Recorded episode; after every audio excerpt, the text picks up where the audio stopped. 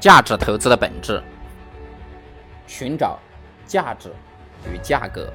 之间的差异。一般来说，采用价值投资法的投资者啊，会买下整个企业的谨慎态度来买下股票。他在买股票的时候啊，好比要买下街角的一个杂货店一样，会询问很多的问题：这家店的财务状况怎么样？是否存在很多的负债？交易价格是否包含了土地和建筑物？未来能否有稳定强劲的资金收入？能够有怎样的投资回报率？这家店的业务和业绩增长的潜力怎么样？如果说以上问题啊都能够得到满意的答案，并能够以低于未来价值的价格把这家店买住，那么就得到了一个价值投资的标的。一九八四年，巴菲特在哥伦比亚大学的证券分析。出版了五十周年的庆祝活动当中发表演讲，他指出啊，人们在投资领域会发现绝大多数的投硬币赢家都来自一个极小的智力部落，他称之为格雷厄姆与多德部落。这个特殊的智利部落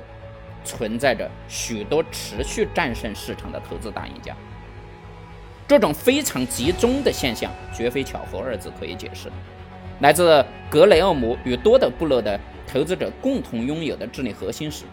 寻找企业整体的价值与代表该企业一小部分权益的股票市场价格之间的差差异。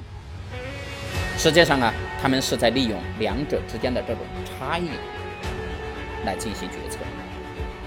价格与价值之间的关系，其实是使用于股票、债券、房地产、艺术品、货币、贵金属，甚至整个美国的经济。事实上，所有的资产的价值波动都取决于买卖双方对该资产的一个估价。一旦你理解了这一对应关系，你就具有了超越大多数个人投资者的一个优势。因此，投资者常常忽略价格与价值之间的差异。从二十世纪二十年代中期到一九九九年，道氏工业指数以年百分之五十的复利率增长，而同一时期，三十种道氏工业指数公司的收入增长为百分之四十七。但是从账面上看呢，这些公司的价值年增长率为百分之四十六，两个增长率如此的一致。并非偶然。从长期来看，公司股票的市场价值不可能远超其内在价值的增长率。当然，技术进步能够改善公司的效率，并能够导致短时间内的价值飞跃。但是，竞争与商业循环的特定性决定了公司的销售收入与股票之间存在着直接的联系。在繁荣的时期，由于公司更好地利用了。经济规模效益和固定资产设施，且收益增长可能远超过公司的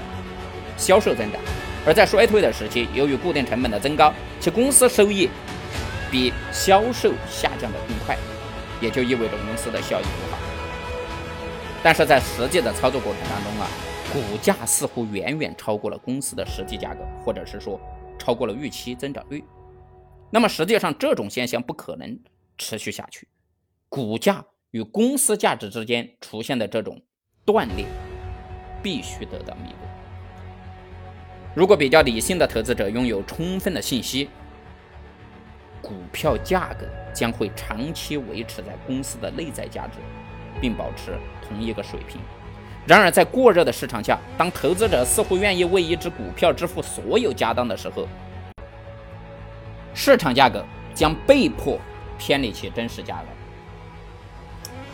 华尔街便开始接受这只股票被高估，这一非凡的增长率的事实，同时忽略了且长期增长的态势。当把市场运动的趋势放在整个经济背景去去考察的时候啊，价格与价值之间的差异就显得极其重要了。投资者绝不能购买那些价格高于价值的这种股票，或者是这种增长率的这种股票，或者说他们应当对那些价格上涨的幅度超过公司价值增长幅度的股票敬而远之。尽管精确估计公司的真实价格十分的困难，但用于估价的证据仍然能够得到。假如公司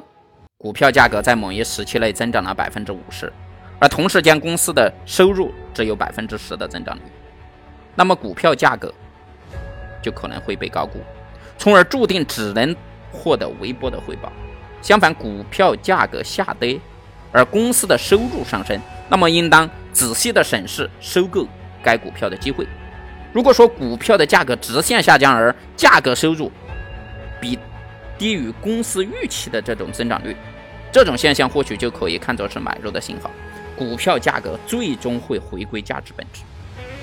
如果投资人能够利用价格和价值之间的这种差异啊，在价值被低估的时候买入股票，那么他将会从中获利。